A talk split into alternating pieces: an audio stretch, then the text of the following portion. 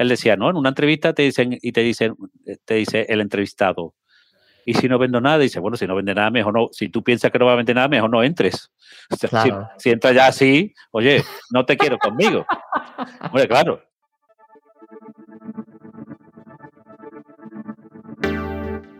Bienvenido a Hablemos de, un podcast semanal para los agentes inmobiliarios que no se quedan con las guías clásicas y buscan refrescar esta apasionante profesión con nuevas perspectivas, ideas y tendencias. Soy Rocío González Gasque, manager formadora y coach inmobiliario. Quédate y aprende junto a líderes y expertos de los bienes raíces cómo vender más y mejor, pero sobre todo disfrutar de tu profesión. En esta ocasión vamos a hablar de los primeros pasos de un agente inmobiliario. Muchísimas gracias a todos por estar aquí. Mi nombre es Rocío González, soy manager en Remax Urbe 2 y soy instructora CIRA CRS. Y hoy tengo el placer de presentar a un compi de vida, casi, un compañero de RIMAX de hace tropecientos años. No hay que decir el tiempo porque si no se van a dar cuenta de la edad que tenemos y no estamos por la labor. Ya bastante deprimidos estamos. bueno, quiero eh, presentar a Rafael Rodríguez. Rafael Rodríguez Tobar es broker en una oficina de RIMAX desde hace 25 años, ¿no? Sí, este año hacemos 25 años. Este año hacemos 25 años, madre mía. Yo este año hago 20 años en RIMAX, o sea que, madre mía, el tiempo. Esto es impactante. Y bueno, Rafa, vamos a empezar un poco con la entrevista para que la gente te conozca quién es Rafa, quién es Rafael, dónde empieza tu historia. Bueno, mi historia es curiosa porque yo no nunca pensé montar una agencia inmobiliaria. Yo he sido cámara profesional de televisión, trabajaba para Antena 3, Canal Sur, bueno, el que me contratara, no estaba fijo, en, no era funcionario nada de eso, ¿no? Y la verdad que me aburría bastante.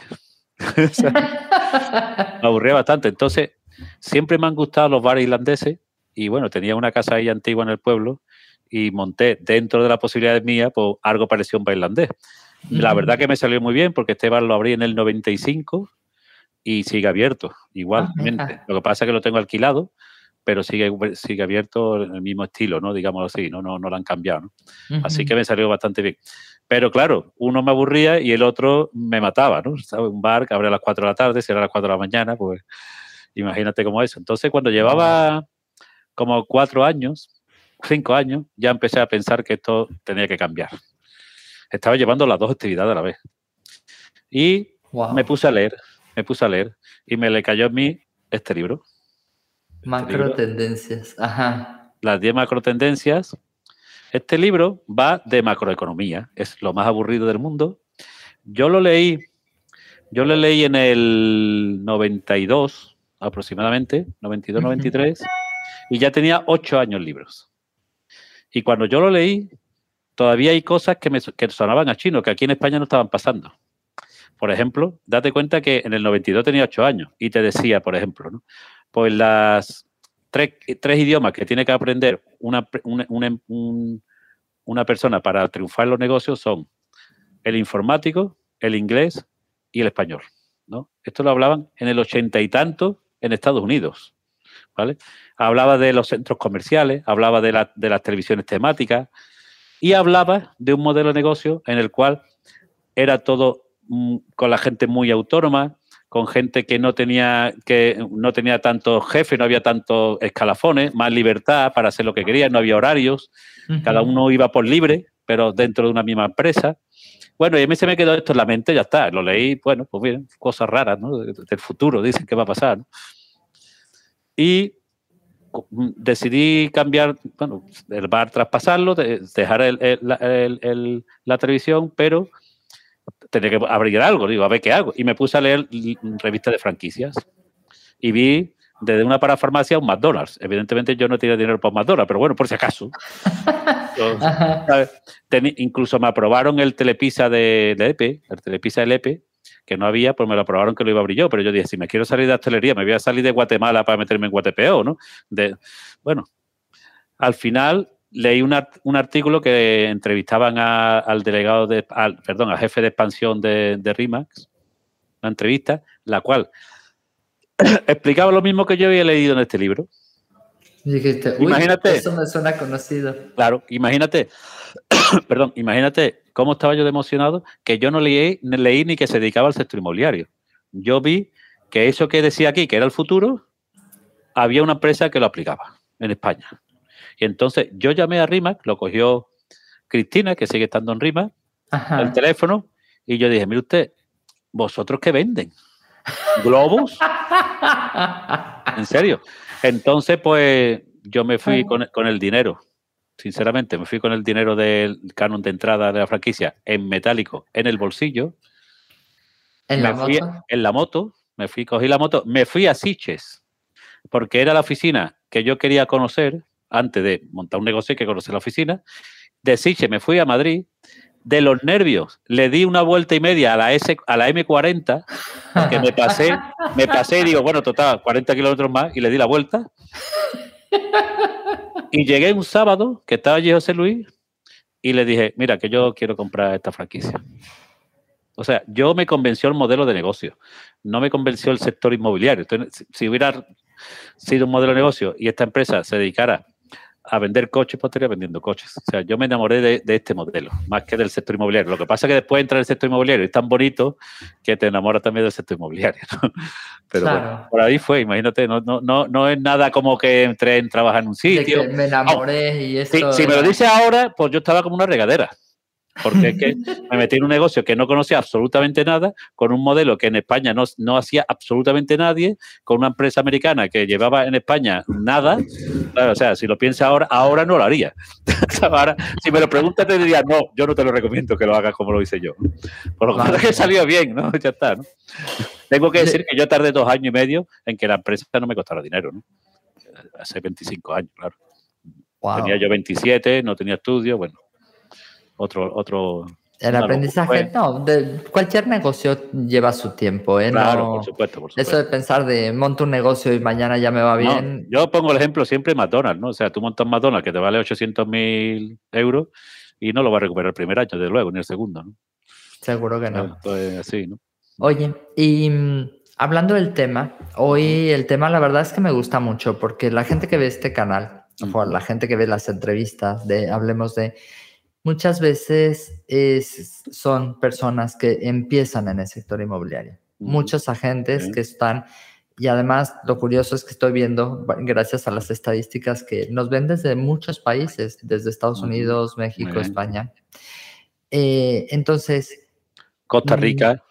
Costa Rica, que está sí, ahora lo voy a poner. Perdona, Luis Enrique, que nos mandó un mensaje, Luis Enrique Morera. Un abrazote muy grande. Luis Enrique, gracias por estar Un gran amigo, un gran amigo.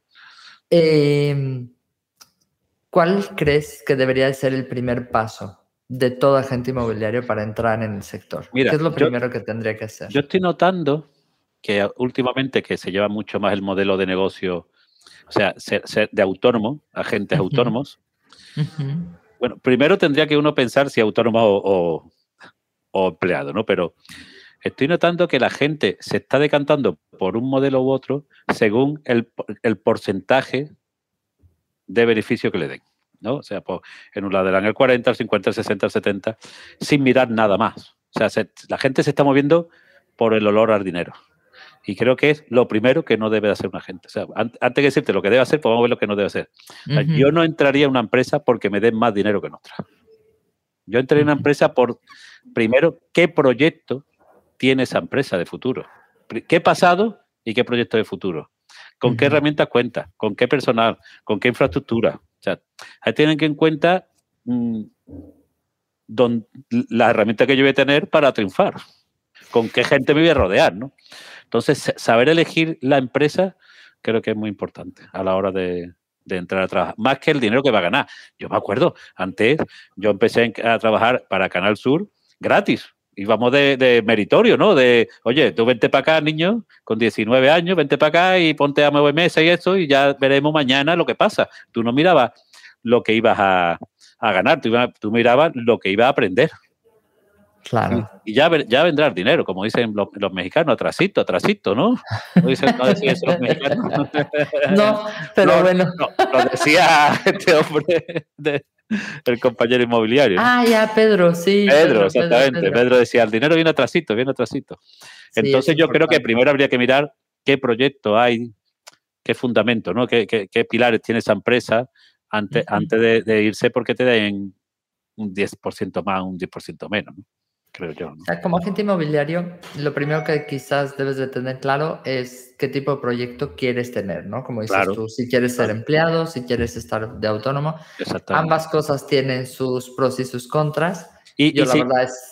Rocío, y si no tienes claro eso, porque eres tan nuevo, que, oye, que yo no lo sé, pues elige una empresa, digamos, de prestigio, ve a lo, seguro. Claro. Ve a lo seguro. O sea, sinceramente, antes de conocer el coche este tan moderno que hay, la marca esta, Tesla. Tesla, pues yo me he comprado un Mercedes, ¿sabes? Un BMW. Y ya veremos si Tesla, cuando esté mm, consagrada, que ha salido, ha tenido muchos problemas en sus inicios de, los primeros años, sé qué, cuando ya esté ahí bien, eh, pues ahora a lo mejor me voy a Tesla. Pero yo no elegiría una empresa porque sea la más moderna ahora mismo como imagen, ¿no? Mm. Bueno, esto es importante, te digo, porque al final están en todos lados. Como agente inmobiliario, entonces tengo que tener claro cuál es mi proyecto. Sí. Ir a una empresa que mm, como proyecto tenga todos los servicios que necesito como agente inmobiliario, ¿no? Quizás uno de los más importantes, uno de los más importantes, la formación, ¿no? Bueno, pues una parte importante, evidentemente, es la formación, claro, sin duda. No, no, mm, y qué formación, ¿no? Lo que pasa es que uno nuevo, ¿cómo sabe si la formación es buena? Yo creo que tiene que mirar muchas cosas más. ¿Qué prestigio tiene eh, cuando tú vas, ya vamos a un restaurante según las estrellitas que tenga en Internet? O sea, si no tiene buena valoración en Internet, no voy. ¿No? Pues, un poquito igual, hombre, métete en Internet, investiga un poquito la empresa, ¿no? Yo qué sé, yo, me, yo sí me estoy encontrando en algunas entrevistas que la gente dice, sí, ya te conozco, ya sé quién eres, ya sé tu trayectoria, ya sé la trayectoria de tu empresa. Bueno, eso es bueno, o sea, no, no, te metas, no, es que aquí te damos 10% más, tío, pues si tú vienes aquí a, la subasta a ver quién te da más, ya te digo yo que es mejor que te vaya a la otra. Si lo que te interesa a ti, que eres nuevo, que quieres aprender un negocio, quieres que te enseñemos a, triunfar, que a ti te importa más, que si cobras un, 10% o un 10% menos, entonces es que tú no eres la persona que yo estoy buscando. De hecho, hoy tuve una reunión, un webinar que hablábamos de la entrevista y decíamos, si viene una persona a una entrevista, y eso es un consejo que les podemos dar, antes de tomar ninguna decisión, investiga, investiga todas las empresas, investiga todo lo que te dan, porque te tienes que identificar con la que más, ¿no? Y justo decíamos eso, si una persona viene a una entrevista y no sabe tu empresa, no te conoce, no ha entrado en Google para investigar, es que esa persona no está interesada realmente. Claro, mira, mm, Rafa Bello, nuestro amigo y compañero Rafa Bello, se reía mucho cuando yo le decía, no, yo la entrevista, si me preguntan por dinero, lo primero, y me dicen, bueno, y aquí es sueldo, y digo, y yo siempre digo, tú no te preocupes por dinero, que aquí dinero no hay. Así que como no hay, no nos vamos a discutir por dinero, ¿no? ¿Sabes? Y él se reía mucho y digo, hombre, claro, es que si una persona que viene a, que nosotros le aportemos, lo primero que piensa es cuánto voy a ganar, mal vamos. Véndete un poquito, mi hermano, antes, ¿no? Vamos a ver qué pasa, a ver que a lo mejor no eres tú la, persona adecuada para mí tampoco, ¿no? Yo qué sé, Yo creo que la gente tiene que mirar más el proyecto, los pilares de la empresa, que el dinero cuando tú eres bueno, cuando tú eres grande, cuando tú eres fuerte, oye, pues ya mira otra cosa, si tú quieres, ¿no? Pero al principio, hombre, hay cosas que lo tomen en cuenta. ¿no? Oye, y dentro de los primeros pasos, ¿qué debería hacer? Investigar, empezar a formarse, ¿en qué cosas debería de formarse un agente cuando empieza? Claro, eh, es importante, o sea, ¿qué, qué plan de carrera tiene esa empresa, ¿no? Esto es importante también saberlo, ¿no? Los primeros pasos, evidentemente, es aprender, pero tampoco podemos pretender aprender y después trabajar. Sabemos que el sector inmobiliario es, tan grande, tendría que tener una carrera casi, ¿no? Vete a la universidad, estudia una carrera de cuatro años y después te viene, no, tenemos que aprender y trabajar, ¿no? Mm. Pero es muy importante qué tipo de formación tienes. ¿Me van a, enseñar solo a ser un vendedor, un comercial? ¿O me van a enseñar de leyes, de jurídicos? ¿Me van a enseñar a valorar? ¿Me van a enseñar a crear un plan de trabajo, un business plan de mi negocio. No, no, me van a enseñar gestión del tiempo. O sea, yo creo que, la gente tiene que ir aprendiendo poquito a poco, pero tenemos que ir aprendiendo un poquito de todo, ¿no? Tendría que ver con eh, lo que dice Rafa para todas las personas que, que están nuevas en este sector. Es que lo mejor que podemos hacer es ir paso a paso, ir aprendiendo y eh, que obviamente no, eh, lo importante es que muchas veces hay oficinas o agencias que eh, tienen personas como autónomas o empleadas independientemente, pero que no les enseñan todo el proceso. Claro. Y entonces, porque, en su creencia... Porque se van a ir y se van a montar su negocio. Bueno, pues yo prefiero, pero ya no estamos hablando solo del proceso, Rocío. Lo que, lo que yo quiero decir es que tú te tienes que, formar como profesional inmobiliario, no como comercial. Comercial es una parte de nuestro trabajo, pero hay mucho más. De hecho, seguramente la parte comercial sea la, menos. La menos. Entonces, esa empresa me va a enseñar a crear, a ser un profesional inmobiliario. O lo que quiere son comerciales, enseña pisos. Oye, si tú lo que estás buscando es un suerdecito de comercial enseña piso, no tienes que mirar nada, te, va a cualquier empresita, te lo van a dar. Ahora, si tú quieres formarte como profesional inmobiliario, tener una carrera larga, tienes que mirar muy bien la formación que te van a dar. Eso evidentemente. Hmm. hay más cosas, evidente, ¿no? pero, pero la formación para mí... ¿Cuáles son las materias favoritas para cuando empiezas? Bueno, yo creo que primero una empresa, un, un agente tiene que conocer cuáles son, cuáles son los pilares de esa empresa a nivel de filosofía de empresa. ¿Cuál es la filosofía de esa empresa? Para mí, la filosofía de empresa es como la constitución de la empresa. O sea, los políticos ponen las leyes, pero no se pueden saltar la constitución. Tú, mientras que no te salte la constitución, haz lo que te da la gana. ¿no? Entonces, es importante, ¿no? Porque siempre que a, a, mí un asociado me hace una pregunta, una duda, oye, ¿qué hago en este caso? Yo siempre digo, ¿cuál es nuestra filosofía de empresa? Y él dice, lo mejor para nuestro cliente. Digo, pues ya está, ¿qué es lo mejor para tu cliente? Por ejemplo, tal vez le tengo que decir a mi cliente, yo creo que usted no debería de comprar esta casa. ¿Por qué? Se está metiendo en un ratio de endeudamiento muy alto, a nada que le suban medio puntito, lo va a pasar mal. Pues que yo la quiero, si usted la quiere, cómprela. Pero mi trabajo como, como, agente es, no hombre, ¿eso cómo va a ser? Y pierdo 10.000 euros. Bueno, gana 10.000 euros y pierde un cliente de por vida. Tú, sabrás. ¿Vale? Entonces, para la filosofía de la empresa es importante. Es una filosofía de empresa mm, de, mm, de tierra quemada, ¿no? De me da igual lo que pase, vamos a ganar, ganar dinero, y tú eres de esa forma de pensar, entra en esa empresa. Eres, una, eres de una filosofía de empresa diferente, con ética, con, con moral, con, puedo entrar en esa empresa, pero es importante para mí enseñarle a los agentes nuevos, en el caso nuestro, por ejemplo, porque todo, todo no vale por dinero, ¿no? Eso es, una parte que yo empiezo por ahí. Todas mis formaciones, alguna nuevo empiezo por ahí. Y la segunda es aprender a que hay que ponerse objetivo, hay que hacer un business plan que sea pequeñito. esto de a ver qué pasa, Mucha gente empieza en el sector inmobiliario y es como, bueno, voy a empezar y... A captar piso, ya está. Eh, bueno, o hablar con la gente y luego sé que hay mucha gente que se frustra mucho en los primeros meses porque como que no sabe qué hacer. Porque no tiene un plan, no tiene un objetivo. Cuando tú tienes un objetivo y tú tienes un plan, tú sabes que para llegar a ese objetivo necesitas unas acciones y eso necesita un tiempo que tú has planificado.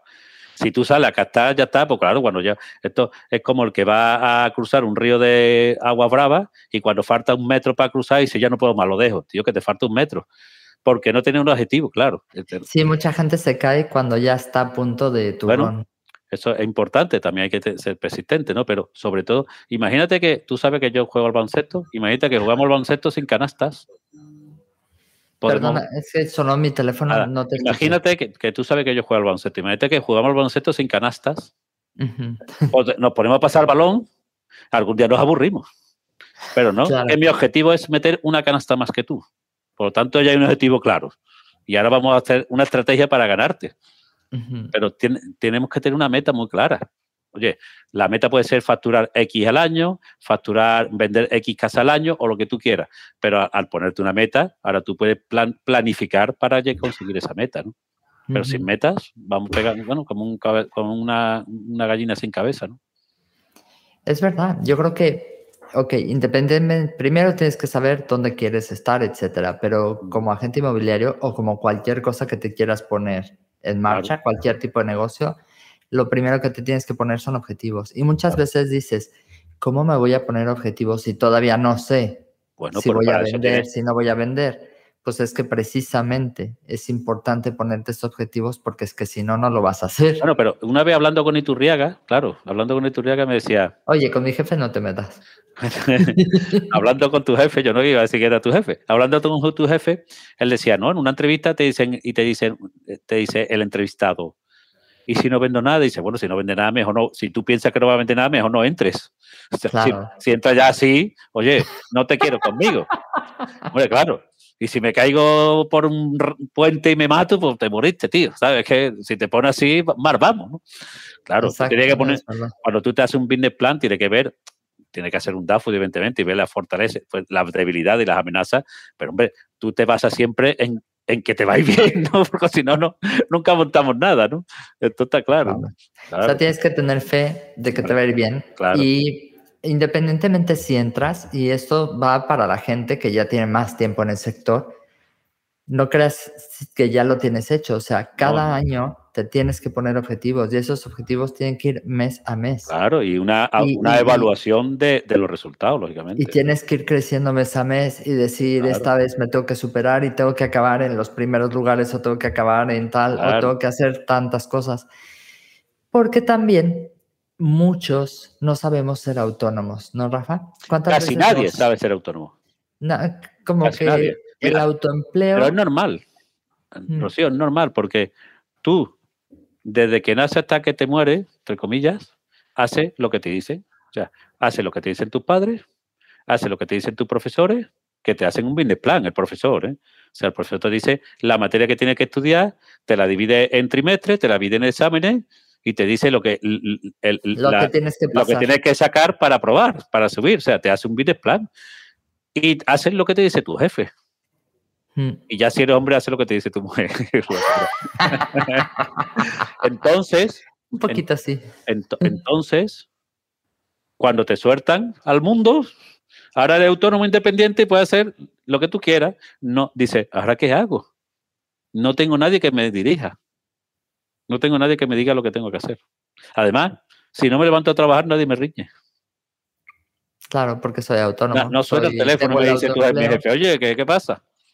Entonces, por eso te digo que cuando... Esta pregunta muchas veces se las haces y le dices, si tú fueras tu jefe, ¿no te habrías despedido ya? Claro, hay, eh, yo, yo lo hago muchísimo. Hay, hay mucha, yo, yo pregunto, tú eres más directa, yo le digo, si todos los compañeros de la empresa fueran como tú, ¿cómo nos irían? Claro, si todos fuéramos. Sé peor, ¿eh? No sé, no, la mía es peor. Yo, hay, hay un libro, y May creo que se llama, no me recuerdo cómo se llama, que habla de eso, de cómo crearte una empresa siendo autónomo. Y te dice, bueno, tú, tienes, tú eres el, el presidente de la empresa, el CEO de la empresa, el, la, la, limpiadora, la secretaria, o sea, cuando tú montas una empresa ahora mismo eres todo, pero tú te tienes que tratar a ti como empleado de la empresa. Hmm. No, no, no, eres aquí el masca, eres todo, ¿sabes? Entonces, pues es complicado. Y entonces, si tienes una empresa, si, si decides unirte a una empresa que te ayude en, en esa labor, pues mejor todavía. ¿no? Muy bien. Oye, eh, por aquí tengo alguna otra pregunta. Recordar a toda la gente que está conectada que también nos puede ayudar dando preguntas y, y aquí poniendo todo. Eh, ¿En qué momento de nuestro proceso empezamos a ver resultados? Eh, hay mucha gente que me pregunta eso. ¿En cuándo voy a empezar a tener resultados? a ver, nunca se sabe, ¿no? Mm. Claro, eh, estamos partiendo a base de que va a trabajar, de que va a hacer las cosas, ¿no? Partiendo a base de que, de que esa persona pues, va a hacer las cosas medianamente bien. La media, la media en mi oficina es que venda la primera, vende la primera casa entre los cuatro y seis primeros meses. ¿Puede vender el primer mes? Sí, oye, pues tengo un comprador ahí, mi primo, y de casualmente la empresa tenemos una, una casa que se le que, encaja con lo que está buscando, pero eso es un milo blanco, ¿no? Eso es, pues, es, hasta contraproducente. Ahora se cree que va a vender todos los meses así, ¿no? ¿Sabes? Pero normalmente, date cuenta que entre que empieza la formación, se entera en medio de la película, medio, medio. Tiene el, síndrome, el síndrome del impostor. saca una casa medio, medio a precio. La tiene que comercializar, tiene que venir el cliente, un cliente que la vea, después viene el banco, después es que es imposible vender una casa en menos de cuatro meses, ¿sabes? Mm. Esa es la media. Hay gente, después yo he tenido gente que ha tardado 8, 10 meses y, y un año en arrancar y después han sido maravillosos. Sí. Y después hay gente que ha empezado muy fuerte y después se ha venido abajo. Es complicado decirle a una persona cuánto va a empezar el funcionamiento, el funcionamiento pero yo, yo creo que debería de tener mm, un, presupuesto, digamos, para seis meses. Importante. Oye, el, están por aquí, me gustaría saludarlos, además de Luis Enrique, está Aurelio Valentín, que siempre está por aquí conectado, de Canarias, está Patricia Daza, de Perú, y está Laura Bocardo, que es paisana mía, eh, de México. Aquí, saludos, Laura, mira, te lo pongo. Laura Bocardo. Saludos, Laura. Eh, están por aquí conectados. Muy bien. Y bueno, eh, como te decía, es importante para, de cara a ellos es tener un objetivo, saber qué va a costar. Hoy lo decía en la mañana, ¿no? Muchas veces hay que hablar con la gente claramente y es cuestión de expectativas. mira, perdóname que te corte. Me pasa mucho que la gente... Bueno, no solo a ti, es un, gran problema que yo tengo. Eh, la gente quiere trabajar media jornada. O sea, yo le digo, ¿tú conoces a alguien que trabajando media jornada tenga un negocio que funcione? No. Entonces, ¿por qué cree que va a funcionar tuyo? O sea, o sea, cuatro horas vas a trabajar en un negocio y después lo dejan porque le va mal, evidentemente, y se montan un bar y se pegan 15 horas en el bar trabajando. Han tenido que invertir 24 o 30 mil euros en el bar y están como negros en el bar por no haber trabajado con nosotros a 8 horas o 10 al, al día sin prácticamente invertir nada. Pero porque no tienen esa mentalidad, creen que un negocio es mi tesoro que es lo físico, el bar, que no es suyo, que lo han alquilado, pero este es mi negocio. No, no saben identificar que su negocio inmobiliario no tiene por qué tener cosas físicas, ¿no? Creo. ¿eh? Que nuestro negocio inmobiliario al final es mío, de la persona, de la gente con la que comparto, con la, que, la gente que conozco. Para mí, por ejemplo, el paraguas de mi marca es simplemente un paraguas que me ayuda y que me da, como dice Rafa, es un pilar y es una serie de cosas, pero al final soy yo la gente inmobiliaria. Al final soy tu yo. Negocio el negocio inmobiliario eres tú. Depende de mí, de nadie más. Y, y, tus relaciones. Eres tú y tus relaciones. Pero ¿qué tengo que hacer? Fomentar esas relaciones, hablar con la gente, promover esas relaciones, buscar organizar eh, y demás, meterme a sitios donde haya gente y hable con gente, conocerla, eh, que me conozcan, que... Sí, trabajar, trabajar en el sector inmobiliario. Trabajar. pero a mí me dijeron que no hacía falta trabajar para ganar dinero. que iba a enseñar solo casas. Quiero enseñar solo casas. No, hombre, no. No, a ver, yo creo que tú contestas mucho eh, o, comentas mucho, tú has, tú has, sido formador toda la vida. Entonces, dentro de las claves de la formación para nuevos agentes, eh, cosas importantes para que ellos tomen en cuenta. Generación de contactos es una importantísima, ¿no? Generación y mantenimiento. Mira, te voy a poner un, ejemplo que nos ha pasado estas navidades para que tú veas lo importante que es el mantenimiento. Yo, yo digo que tú no tienes que tener una base de, contactos, tú tienes que tener una base de relaciones. Una base de contactos lo tenemos todos en el teléfono, pero ¿con cuántas personas de esa base de contactos te relacionas durante el año? Esos son realmente tu, negocio, los que te van a recomendar. Pues en Navidad nosotros le hemos regalado una caja de Navidad, por pues, su botella de champán, de vino, chorizo, tal y cual, a todos los compradores y vendedores que han comprado con nosotros. ¿Vale? Wow. Ajá. Vale. Hemos ido al corte inglés, hemos ido usted, den usted tantas cajas, ¿vale? Y había una chica que había vendido una sola una casa y se marchó, ¿vale? Entonces digo, bueno, pues la llamo yo de parte de ella, no pasa nada, ¿no? Mire usted, soy Rafael Rodríguez Tobar de Inmobiliaria Rima, que compró usted la casa con nosotros. Y dice, con vosotros no. Mm, si usted es fulanita, ¿no? Sí. Y, se, y se escucha, Manolo, ¿nosotros con quién compramos la casa? ¿Con Remax? Había hecho menos de seis meses que había comprado la casa con nosotros. dice, sí, sí, sí. Ah, sí, la de Mairena, ¿no? Y digo, no, señora, la de Tomares. Ni se acordaba que había sido con Remax, ni se acordaba dónde estaba la oficina y mucho menos quién le había vendido la casa. Eso significa, significa que la gente, tú puedes hacer un trabajo perfecto y tiene un cliente satisfecho, pero no tiene un cliente fidelizado. Que es diferente. Confundir fidelización con, satisfacción. Entonces, a partir de la, satisfacción, tú tienes que aprender a crear una base de relaciones con esa gente. Porque esa gente, en cinco años, si todo va bien, tú vas a tener más de 100 clientes, compradores y vendedores satisfechos. Si tú a esos más de 100 clientes, muy fácil, ¿eh? que venda 5, 10, 15, 20 casas al año, 5 primer per año, a, nada que tenga 100 clientes, con que el 25% de esos clientes te manden un referido al año, ya tienes el negocio. Y nosotros pensamos que porque haga un buen trabajo ya está bien hecho todo. Y no.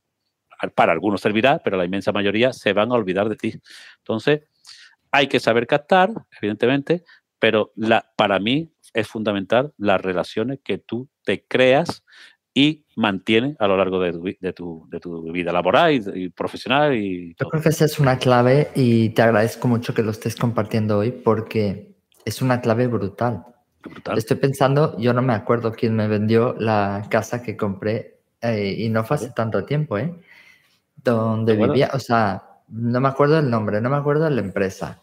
Es normal. De hecho, dicen que estadísticamente a los tres meses no te acuerdas del nombre de la persona que te la vendió. Claro, nosotros le hacemos un regalo. No te acuerdas del nombre de la empresa. Nosotros, nosotros le hacemos un regalo a los seis meses de haber comprado o vendido con nosotros, porque sabemos que ahí cuando hace el pico así para abajo. Entonces hay que volverla a subir para arriba.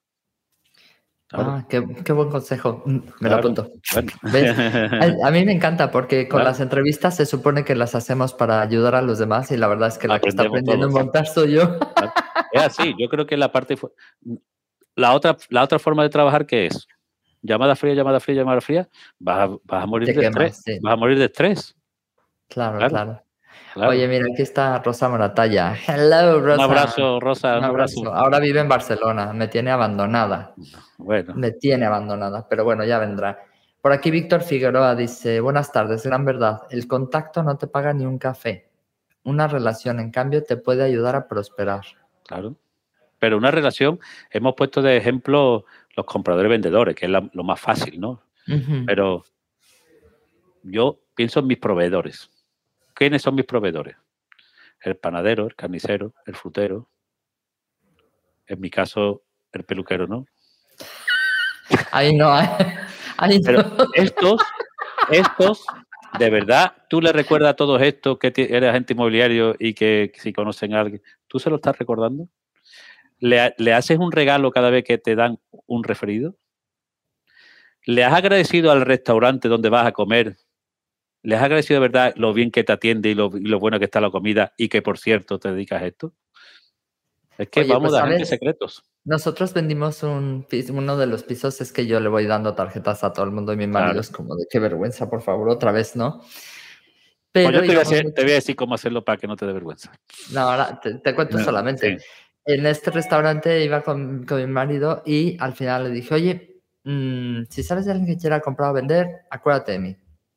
Ya la segunda vez o tercera me dijo, ay, ¿sabes qué, Rocío?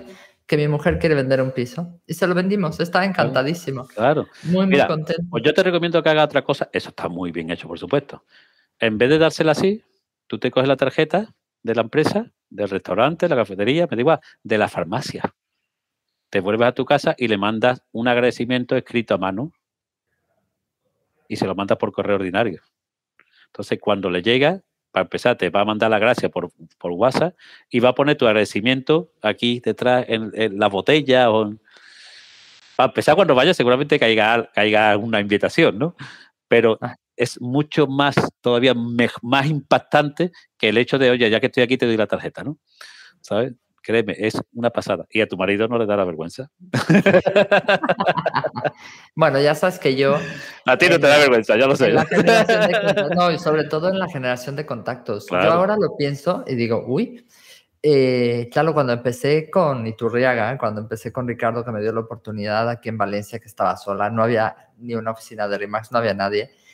Y me acuerdo que estaba en una quinta planta, en un edificio de oficinas, y cada vez que subía y bajaba del ascensor, sacaba el tema, uy, hace frío, ¿no? Y la gente, uy, sí. Ah, oye, por cierto, si sabes de alguien que quiera comprar o vender, y todo el mundo se quedaba viendo la tarjeta y me decía, sí, ok. Claro. Y, y una vez me llegó un correo, bueno, fue muy chistoso porque se lo, un día se lo di al del parking y a un señor del ascensor, y el del parking me dijo, me mandó un WhatsApp de, me diste tu tarjeta, cuando quedamos a tomar un café? Y yo así de, no, no me entendió. Y luego me llegó un correo electrónico en la noche que decía, hola Rocío, te conocí en el ascensor y dije, no jodas, otro que no entendió. Bueno, pues no, siempre, siempre, hay gente que se equivoca. no, no, no. Ese me, me ponía en el correo electrónico. Tenemos tres propiedades a la venta y me gustaría saber cómo trabajas. Entonces yo le contesté, bien, no, no es cierto. Le dije, oye, pues si quieres quedamos en tu casa y hablamos, etcétera, etcétera. Y de esas propiedades vendidos, la tercera ya no les hizo. Mira, Rosa dice que lleva cuatro días en Barcelona y que todas las propiedades que vende han sido por referidos. Lo que yo te propongo, Rosa, es que cada vez que alguien te dé un referido, no cada vez que vendas una casa, cuando te han dado el referido, tú le hagas un regalo a la persona que te ha dado el referido. Porque su trabajo ya ha terminado. Su trabajo no es vender la casa, es la tuya es tu trabajo. Yo te agradezco que me des referido y por lo tanto te doy un detalle. Y conforme más referido me da, el detalle es más, grande, ¿no? Es más bonito que le dé un jamón de 150 euros que 300 euros en mano. Bueno, hay para todo. ¿eh? Bueno, yo creo que, queda mucho más. Pero no, el detalle es muy bonito. El detalle es muy bonito. Si alguien me pasa un cliente, oye, pues es un buen, es un buen detalle también. Cada vez que me pasen un contacto, regalito. Eso es, oye, si me pasas un jamón, oye, si alguien quiere comprar en Sevilla, que me llame a mí, que yo se lo pasaré a Rafa. ¿No? Eso está bueno, buenísimo. ¿Qué más? ¿Qué más cosas tiene que hacer un agente inmobiliario? Nos quedan todavía 20 minutines, o sea que... Bueno, no sé, yo, yo la gestión del tiempo es importante. ¿Qué consejo me darías? Yo acabo de empezar y, y estoy contigo. Oye, a ver. Bueno, yo te voy a, va a parecer un poco. Yo lo primero que diría es que haga lo que yo te diga. ¿Vale? Así, así de sencillo. O sea, yo siempre empiezo la formación diciendo, mira, casi todos por nuestra edad, porque no, no suelo tener gente muy joven, no, me, no, no, no lo ficho gente joven, no, no es mi modelo. Casi todos por nuestra edad eh, hemos aprendido con la cartilla Rubio a escribir. ¿no? Aquí había una cartilla que se la marca Rubio y todos hemos aprendido con esa cartilla a escribir. Sin embargo, todos tenemos diferentes letras.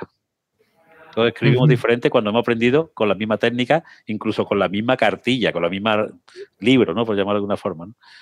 Pues esto es lo que te voy a pedir. Primero, déjate llevar, déjate que yo te enseñe, no me no, no quiera inventar la rueda, y cuando tú ya controles todo, después a lo que te dé la gana. Tú notas muy bien cuando en un programa de televisión, yo por el tema de, Canal Sur y eso, cuando en un programa de televisión se desenfoca la cámara queriendo para después enfocar en otro sitio, ¿verdad? Y se nota muy bien para cuando es un desenfoque que el tío se ha equivocado. La ha dado donde no debía, ¿no? Pues esto es un poquito igual, ¿no? O sea, no desenfoques. Tú déjate llevar, déjate. Yo te voy a explicar todo por qué, te voy a explicar por qué es así, pero no intentes inventar la rueda porque tú todavía no tienes capacidad de invención. Y después ya te dejas. Es importante, mm, esto lo hablaba con Ángelo Fradera, ¿verdad? Ángelo, yo le decía, Ángelo, ¿por qué en España nos está costando, ahora ya no, gracias a Dios, pero nos, ha costado tanto empezar a crecer, que haya oficinas grandes, que haya, que haya muchos agentes, ¿no? Y en Portugal, que es un país muy pequeño, y, porque él, tú sabes que ha sido formador aquí en España, en Portugal, entre otros países, ¿no? Y él decía, porque el portugués, tú le dices lo que tiene que hacer y lo hace. El español te dice, sí, eso está muy bien, pero yo lo voy a hacer de otra forma. sí, es verdad. De hecho, todas las franquicias tienen un problema. O sea, hablaba el otro día con una persona de, que, que está en una revista de franquicias y dice que la mayor parte de las franquicias en el país que más problemas tienen es en España. Claro. Porque si McDonald's dice, oye, hay que comprar estos tomates, dicen, bueno, sí, pero los de mi primo son mejores. mejores. Entonces se los compró a mi primo. Y que, que, era un problema generalizado, que no era una cosa muy puntual, ¿no? Mira, Patti, Patty dice, yo llevo temprano a la notaría y allí conversando con los señores vigilantes, les dejo mi tarjeta.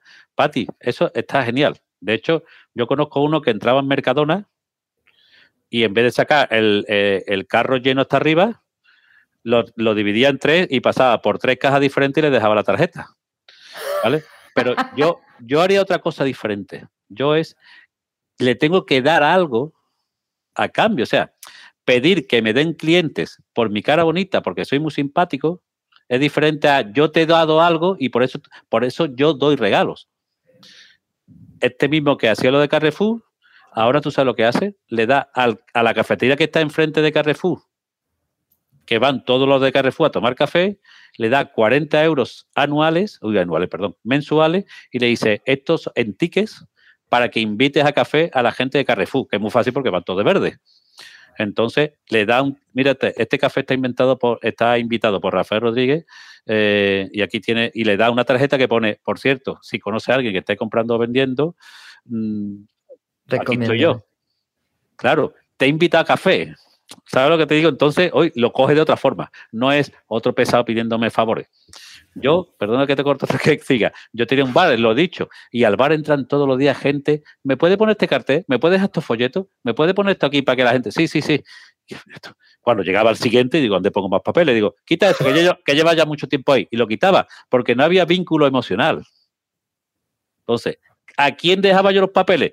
Pues al cliente que ibas, desayunaba allí cuatro días, tomaba café, no sé qué, y cuando yo, y cuando el tío veía que yo ya me había quedado con la copla, que el tío venía todos los días, entonces me decía, oye, mira, que es que yo soy fulanito, que si, ¿cómo, que le, ¿cómo le digo que no? Si es mi cliente.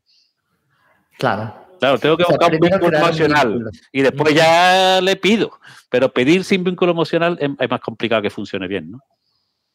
Qué guay. Es que eso es lo que más le cuesta a los agentes nuevos Generar contactos, generar oportunidades o descubrir oportunidades. También es verdad que a veces están tan obsesionados en que no tienen. Me acuerdo una vez que yo tenía una comida y tenía dos visitas después y no podía, no podía más. ¿Con quién hablas, Rafa? Dile que estás en una entrevista. Estoy en una entrevista, que te digan, ¿sabes? es mi coordinadora que algo necesita. Ya está. Vale, dile que se, marchó, tantito, que aquí me están también marcando por teléfono todo el mundo y estoy así al borde de un ataque de nervios, pero no lo parece, ¿no? Bueno. Bueno, lo que te decía es, la, la, mayor dificultad es en la generación de oportunidades, pero a veces la gente se tira tanto al drama.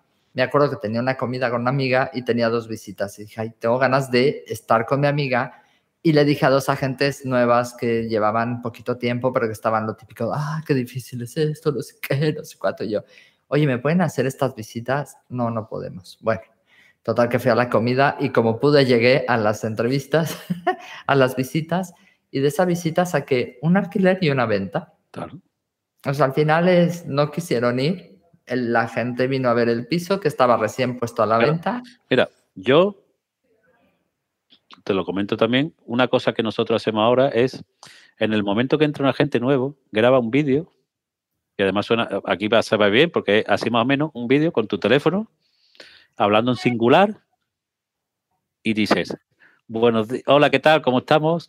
Eh, me imagino que te sorprenderá este vídeo que te estoy mandando, pero es que acabo de comenzar un nuevo proyecto como agente inmobiliario asociado a RIMAX y te lo quería comentar porque te quiero pedir un favor te pido por favor, si conocieras a alguien que está pensando en comprar o vender, me lo mandara y así arranco el, negocio lo más rápido posible, lo mejor posible.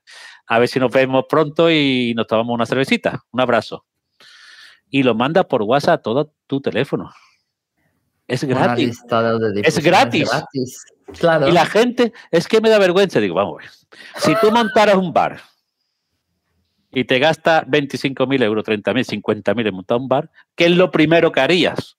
Y dice, hombre, hace una fiesta de, inauguración. Pues, mm, pues una fiesta de inauguración. Díselo a todo Dios, tío.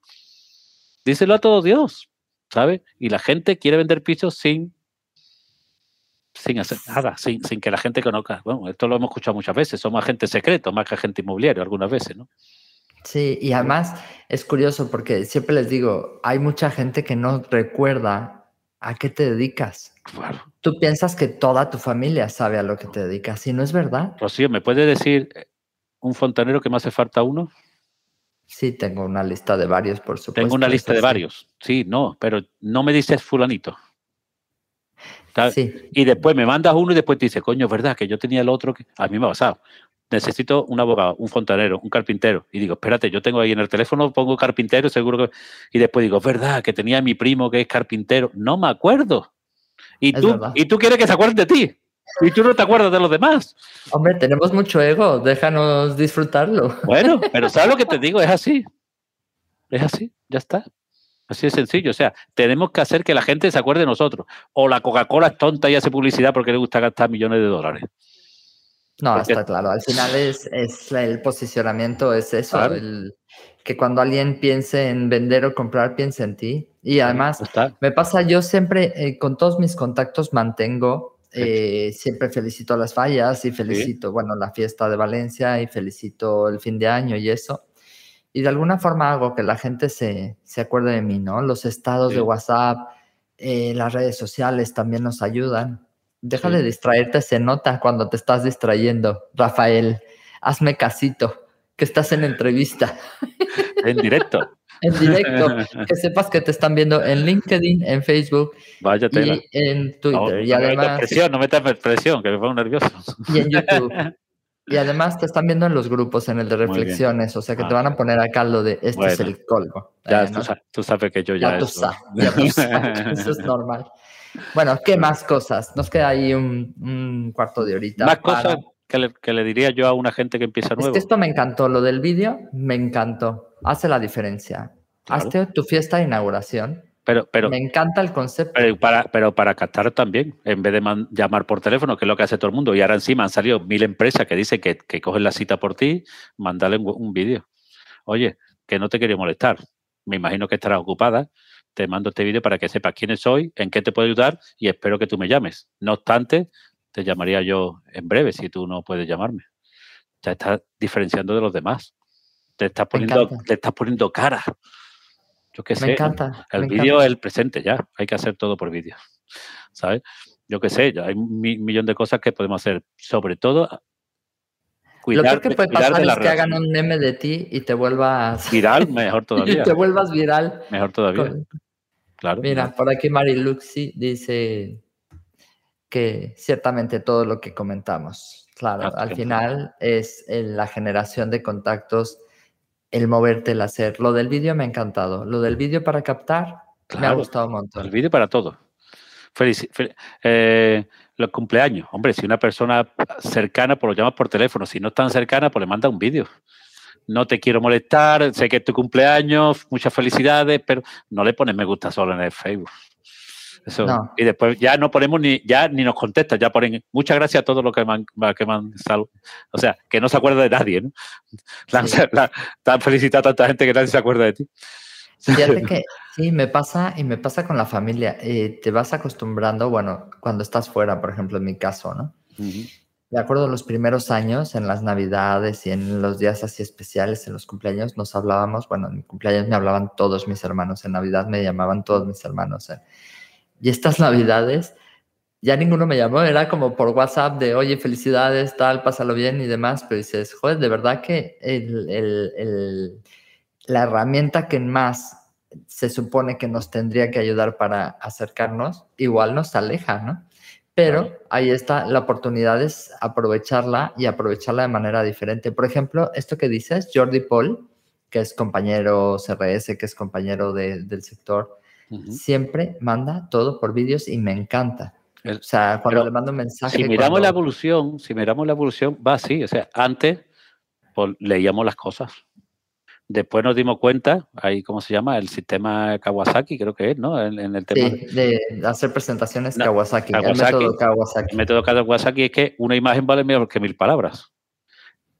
Vamos a ver. ¿Cuál es el siguiente paso? La imagen es movimiento. sé que no hay más. O sea, primero escrito, después imágenes o escrito imágenes, después imágenes y ahora imágenes en movimiento, el vídeo. es que tampoco hay que pensar mucho. ¿Sabes? Ya, además el siguiente no sabemos. muy cómodos y estamos muy acostumbrados a ver vídeos. Y además los vídeos nos generan mucha curiosidad y nos queremos quedar hasta el final, ¿no? Bueno, el, éxito de YouTube, ¿no? Hmm, claro, claro. Entonces vamos a darle a la gente cosas diferente. Y además, como a todo el mundo no le gusta el vídeo, hay gente que le da mucha vergüenza grabarse un vídeo, pues esa ventaja que tenemos los que no nos da vergüenza. No, pero además, y te digo una cosa, a todos los agentes que empiezan, lo que más vergüenza les da es hacer llamadas. Si te da más vergüenza hacer llamadas, pues si haces un vídeo te va a dar bastante menos, por ¿no? supuesto, eso está claro. Dice Luis, Luis Enrique, ¿qué dice? Dilo, dilo. Ah, bueno, y Rosa. Dile, acá estamos viéndolos con una nueva agente inmobiliaria asociada, Girlani, con un puto potencial que está maravillada con vosotros. Pura vida, Mae. Muchas gracias, Luis. y Rosa, dice la constancia, pero Rosa, la constancia en general no es un problema del sector inmobiliario, la constancia es un problema humano de cualquier sector. O sea, no somos constantes para hacer una dieta, no somos constantes para... ¿Tenías que decirlo lo de la dieta? ¿Era necesario yo decirlo? Primero, yo soy el primero. No somos constantes para hacer deporte, no somos constantes para estudiar, dejamos las carreras. Es un problema humano, más que un problema de este sector. El problema de este sector es otro, ¿sabes? Pero, pero, pero no... La constancia es siempre hay que tenerla, ¿no? Actitud positiva. Cuando me, yo leo muchas veces oye, ¿cuáles son las cosas? Y la gente dice, constancia, actitud positiva, pues, pero eso es para toda la vida, no es solo para el sector inmobiliario, ¿no? Pero es verdad que en el sector inmobiliario tenemos muchas posibilidades porque la gente es en general bastante tradicional. Le cuesta trabajo innovar. Y encima las innovaciones que estamos diciendo aquí son súper fáciles, sencillas, casi prácticamente baratas, gratis, ¿no? Me encanta. Ok, vale. ¿Y cómo lo solucionamos? Te, lo digo, Rosa, que tú y yo tenemos confianza. Busca, busca gente constante. Es que no, no pida peras al horno.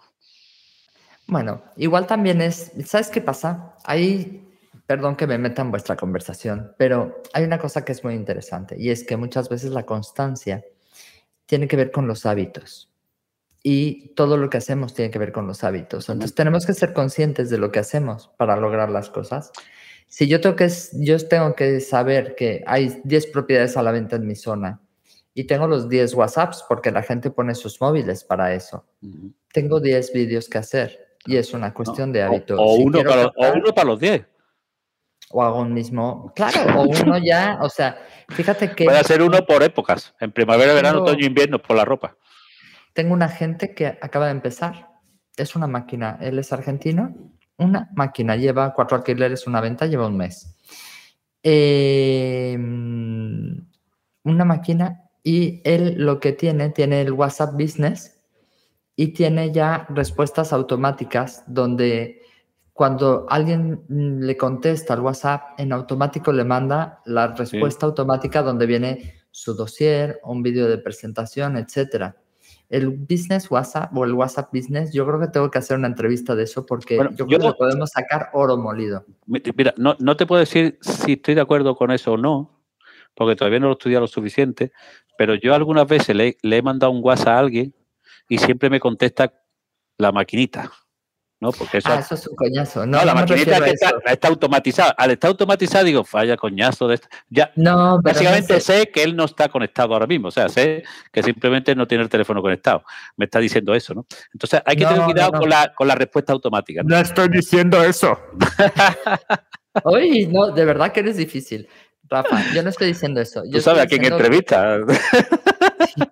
¿Por qué no lo pensé antes? Claro. No, yo a lo que me refiero es que tú tienes tus respuestas en función de la conversación. Que cuando tú, la gente te, ah, hola, buena, sí, pues oye, pues quizás podría estar interesante, oye, perfecto. Y él manda dentro de los archivos. Dentro bueno, él tiene ya preparados, ah, eso Tiene ya preparadas sus claro, claro, cosas. Entonces ya no es de, cuando claro, tú tienes que tener, voy a buscar el Claro, tú tienes que tener tu vídeo para esto, tu vídeo para lo otro. Mira, otro vídeo lo que me cuesta. Otro vídeo. Explícate bien, coño. Otro vídeo. si no quieren sentarse conmigo para explicarle nuestra forma de trabajar, pues le mando un vídeo.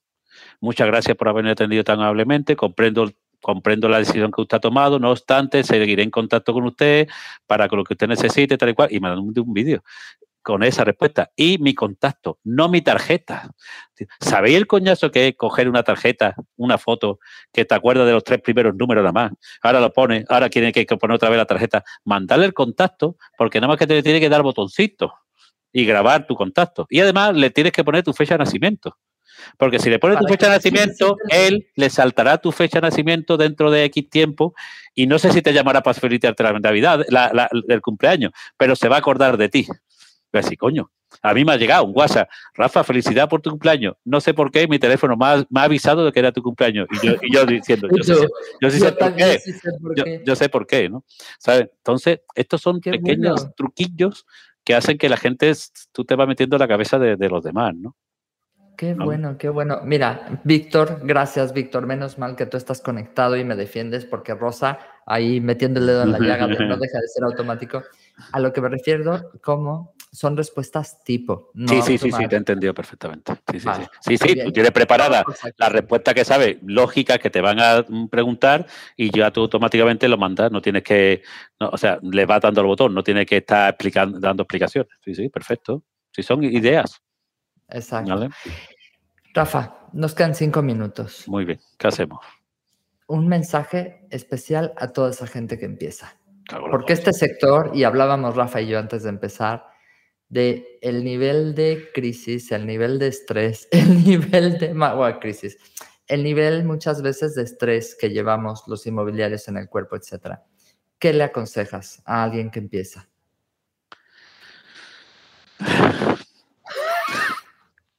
no llores, vale. No lo sé, o sea, yo, yo lo primero que, le, que, que se tomara las cosas en serio, que esto es un sector muy bonito, donde se puede ganar mucho dinero, que se trabaja muchísimo, tampoco nos va a dar un lumbago, las cosas como son, no estamos en los arbañiles, ¿sabes? Sí, no, Te lo vas a currar, de... pero es un trabajo de personas, por lo tanto un trabajo muy bonito, en el cual yo reconozco que yo no tengo carrera universitaria, yo solo estudié FP1, auxiliar administrativo, y bueno, y ahora tengo tres oficinas inmobiliarias, por lo tanto se puede llegar muy lejos currándotelo, que te lo tomen muy en serio, que no eres un comercial, que te lo tomes de verdad como que puedes tener una carrera de largo recorrido, pero que te tienes que poner las pilas. Eso ya no es más que una recomendación, un deseo mío. Y que sea muy honrado, ¿sabes? Porque es que en el sector inmobiliario, por desgracia, tú sabes que yo he sido presidente de la patronal, te encuentra cada personaje que no vea qué es lo que nos hunden a los que intentamos hacer las cosas bien, ¿no? Entonces, yo no le puedo decir más nada. O sea, este sector es muy bonito, y haciendo las cosas bien se puede llegar muy lejos. Otra cosa no. Sí, ya me lo decía mi madre, con quien te vea, te compararán, ¿no? Que sepa elegir tu, tu, tu, tu acompañante, ¿no? Que sepa elegir con quién quieres ir en, en, este, en este, camino, ¿no? Porque hay mucho vende humo por el mundo, ¿no? Que nos lo encontramos bueno. todos los días, ¿no? Entonces, otra cosa no, no, no sabría decir, ¿sabes? Esto es como todo, como cualquier deporte, como cualquier actividad. Un día, eh, el otro día les, les mandé un mensaje, yo todos los domingos hago un newsletter para mis agentes donde les pongo pues todo lo que hemos hecho esta semana. Es una especie como de eh, agradecimiento de, de, toda su labor durante la semana. Ahí se ponen las ofertas que se han hecho, las que sean tal, los eventos y demás. Y siempre les pongo un texto por mí y una de las cosas que les decía es que no hace falta ver la luz, no hace falta ver el final del camino. Lo que tienes que hacer es cada día dar un paso. Claro. Cada día crear algo nuevo, probar algo nuevo, hacer el vídeo que has dicho, hacer eh, cada día buscar, si quieres tener resultados, ir a por ello. Y es muy bonito. Este sí. sector aprendes Mira, un montón. Si me dices, ¿qué es lo primero que tengo que hacer? ¿Qué es lo primero que tú harías? Lo más importante, que es dando ese paso. Todo lo demás es más fácil, es conocer dos personas nuevas todos los días. Con, y decirle a qué te dedicas, lógicamente. ¿no? Si la conoces. Claro. Eso, tú no te puedes acostar sin conocer dos personas nuevas cada día y decirle a qué te dedicas. A partir de ahí. O, supuesto, o la tarjetita, lo que sea. Tarjetita no, el contacto, el con la fecha. El contacto, el contacto. Yo, yo no. Mira, te digo un secreto. Hace seis años que no sin tengo. Que nadie nos oiga. Que nadie nos oiga. Hace, hace seis, seis o siete años o más que no tengo tarjetas. No tengo tarjeta. Me dice, tráeme una tarjeta y digo, dame tu teléfono que te mando mi contacto ya está. Eh, ya tengo su teléfono. Si le doy mi tarjeta, no tengo su teléfono. Es verdad. Pues Rafa, podríamos estar aquí dos horas, que necesito más consejos para mis agentes. Por aquí veo algunos conectados y, y, yo sé que están captando buenas ideas y me ayudas, porque muchas veces nos quedamos sin ideas de cómo les puedo decir que hagan, ¿no? Es verdad que hoy tuvimos la, fortuna y se los aconsejo de tener a Fernando Cepeda, que lo entrevisté también en, este, en estas entrevistas. Eh, vino de México y es brutal. O sea, de verdad que tiene unas charlas súper bonitas. Es agente inmobiliario y también la ha pasado bien, mal, regular, etc. Bueno, eso todo. Y, exacto, y que de alguna forma aprendemos todos de todos. Se los recomiendo también. Rafa, solo me queda agradecerte. O sea, ah, pasado genial, genial. La verdad es que, como dice Rosa por aquí, muchísimas gracias por las entrevistas que se quedan cortas, ¿no? Queremos preguntarlo todo y felicidades por tu tercera oficina. Nada, muchísimas gracias. A ver si tenemos suerte. Bueno, ya hemos hecho la primera venta en el primer mes, también nosotros, ¿no? Gracias por pasar un rato conmigo. Si te gustó esta conversación, déjame una reseña en Apple Podcast y comparte el episodio. Si quieres comprar, vender o unirte a mi equipo, encuéntrame como Rocío Gegasque en Instagram, Facebook, YouTube y Twitter. O visita mi sitio web rociogegasque.com. Mi blog está lleno de tips prácticos sobre cómo vender, comprar y tener éxito en la industria.